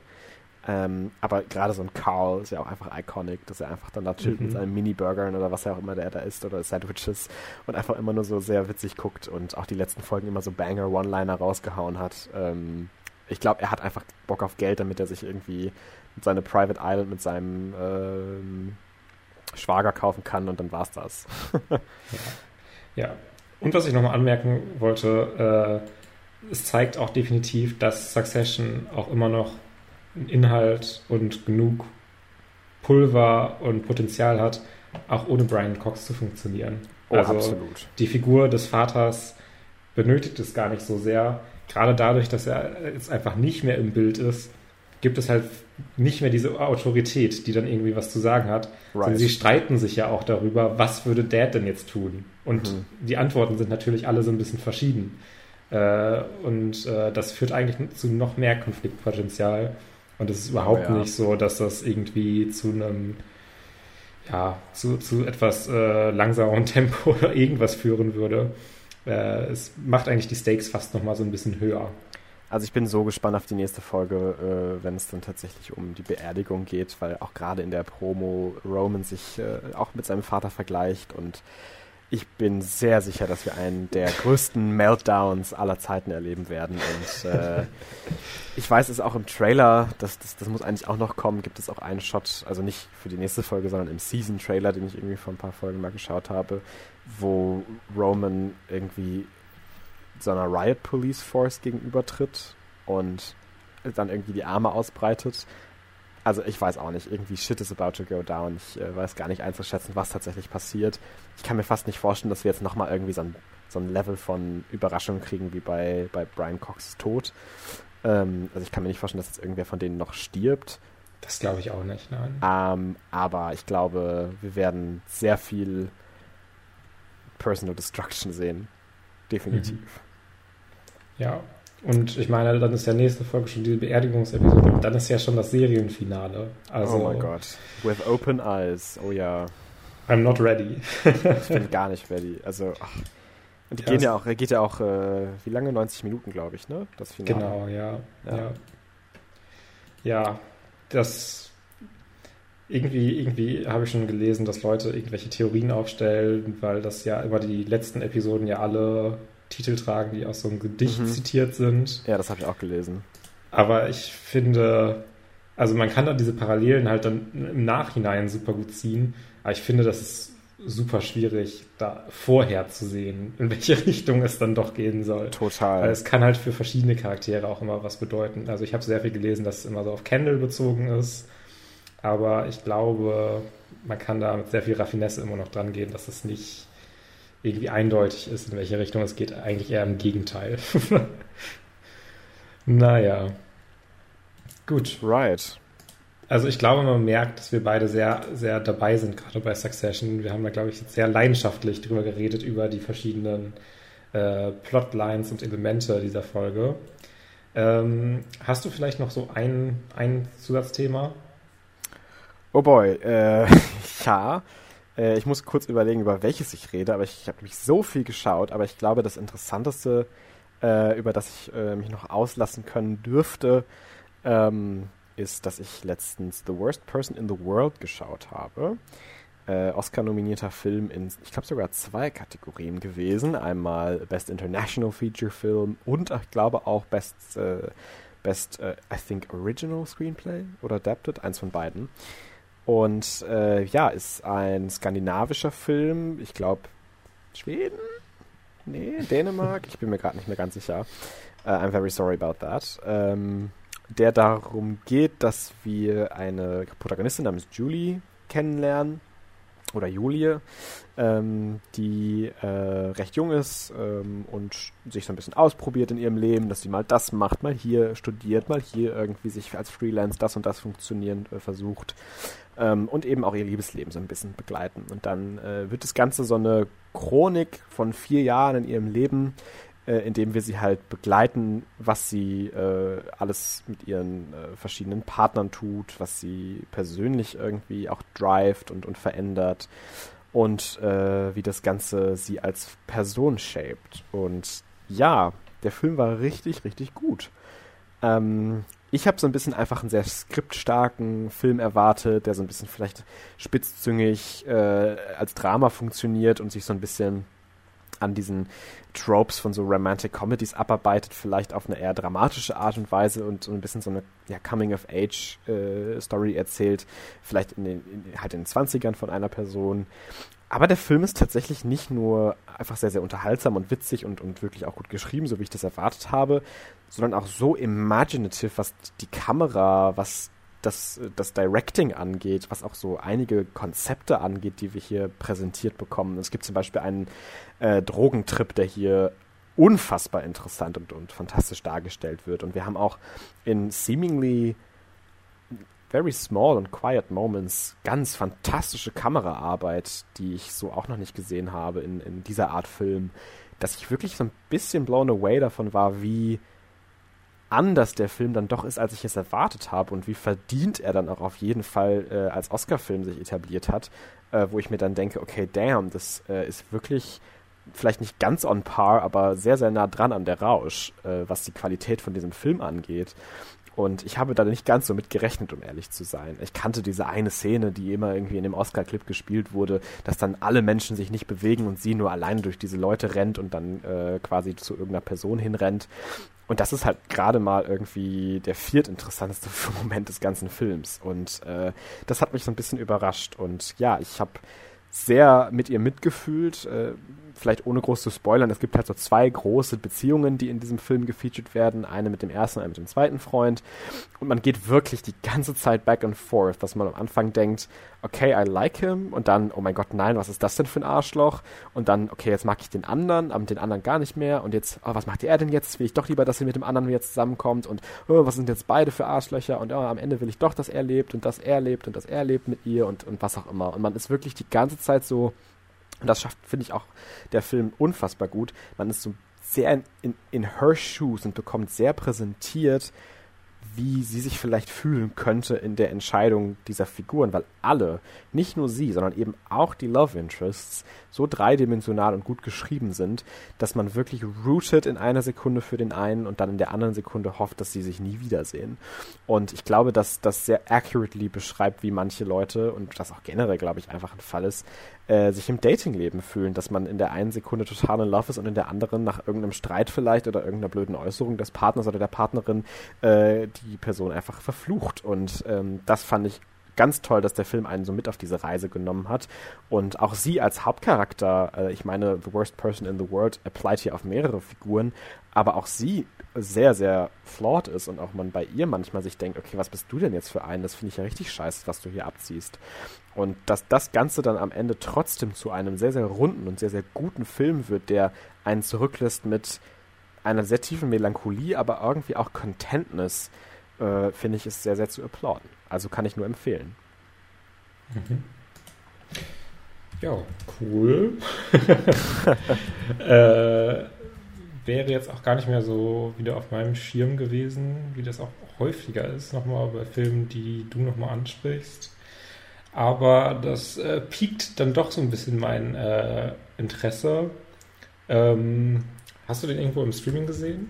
Äh, den gab es für 99 Cent zu leihen auf Amazon. Ach so. Ach so. Habe ich dir auch geschrieben. ja, ja, ja. Aber da hatte ich ja noch nicht diese, diese persönliche Empfehlung von dir. Definitiv nicht. Äh, ich werde dann auch nochmal schnell äh, einen Kinofilm ansprechen, den ich gesehen habe, und zwar äh, Infinity Pool. Hm. Ähm, Infinity Pool ist der neue Film von Brandon Cronenberg, der vorher Possessor gedreht hat, äh, über den ich auch schon mal im Podcast gesprochen habe. Äh, dadurch hatte der Film auch direkt mein Interesse. Und zusätzlich äh, spielen hier noch Alexander Skarsgård und Mia Goth mit, die ich beide auch ziemlich gerne sehe. Ähm, und dann gab es auch noch in, in, den Trailern und sowas äh, so ein bisschen eine, wie auch schon bei Possessor, Science-Fiction-artig gerichtete Storyline, äh, wo es darum geht, dass äh, ein Paar im Grunde in Urlaub fährt in ein äh, nicht näher genanntes Land, glaube ich, äh, was aber so ein bisschen so ist, dass sie in diesem Resort sehr, sehr abgeschieden von der Außenwelt sind und es da als gefährlich gilt, einfach so alleine unterwegs zu sein, äh, wo diese komischen äh, einheimischen Menschen hier, die wollen uns bestimmt irgendwas, äh, so in die Richtung. Und äh, die begeben sich dann aber auch äh, durchaus aus diesem Resort heraus.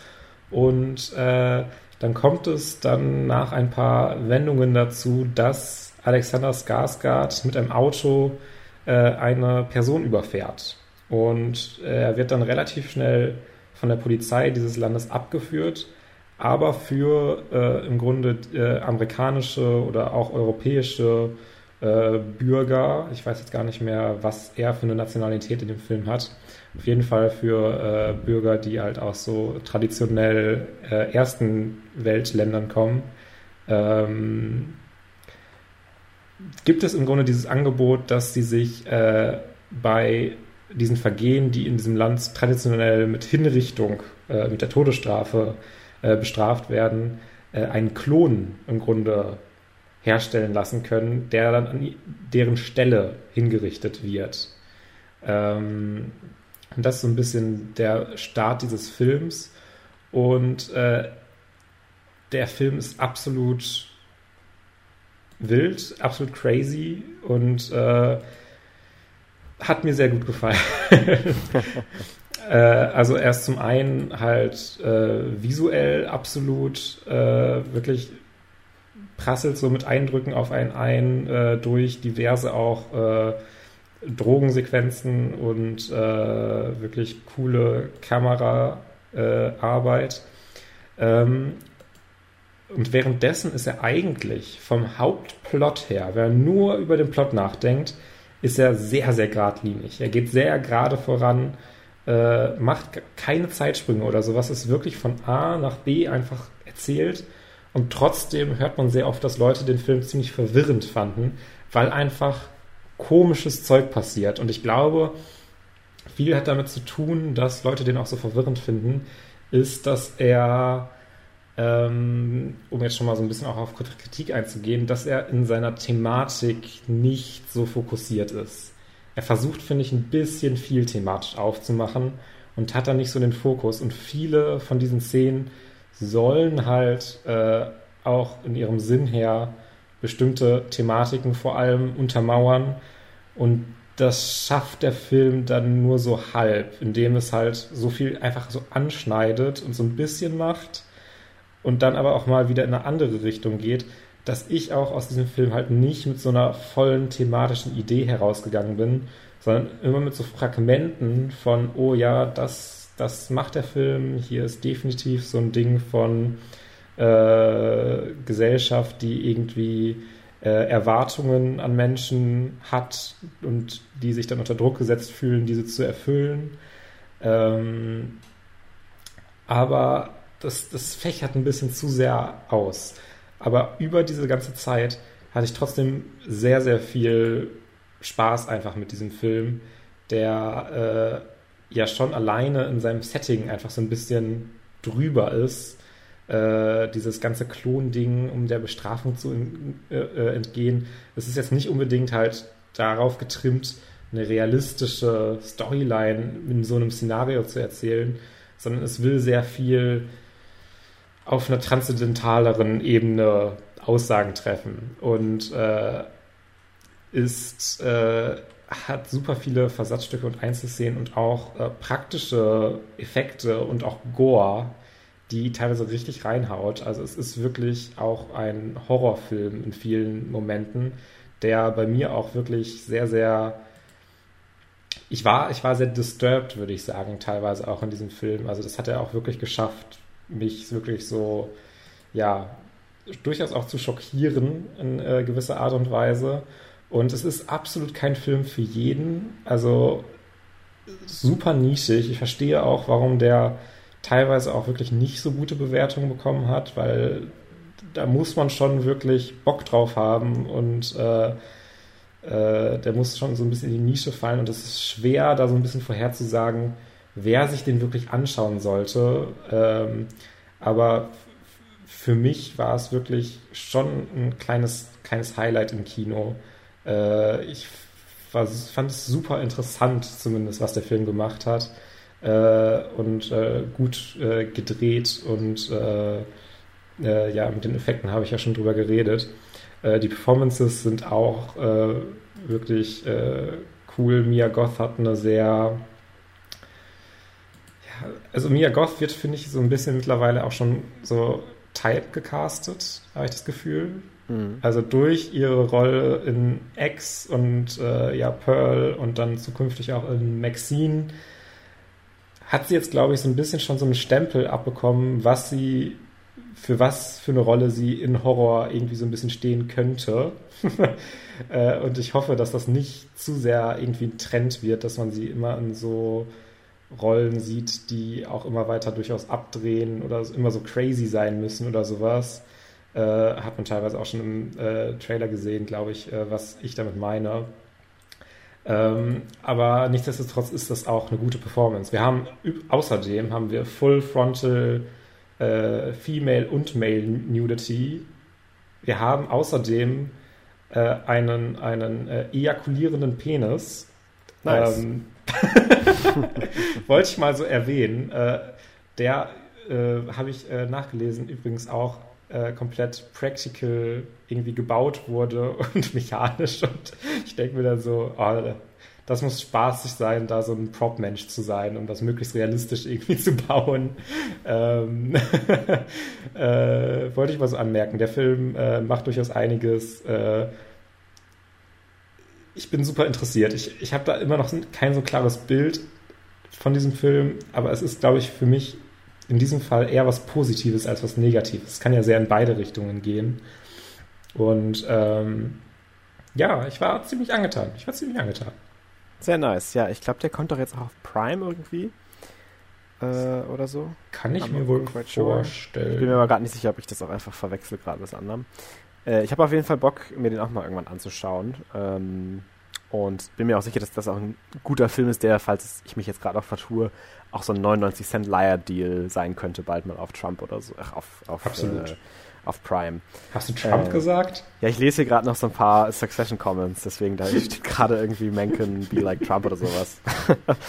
ich bin immer noch in der Episode drin, äh, immer noch nicht rausgekommen. Ähm, Sehr verständlich.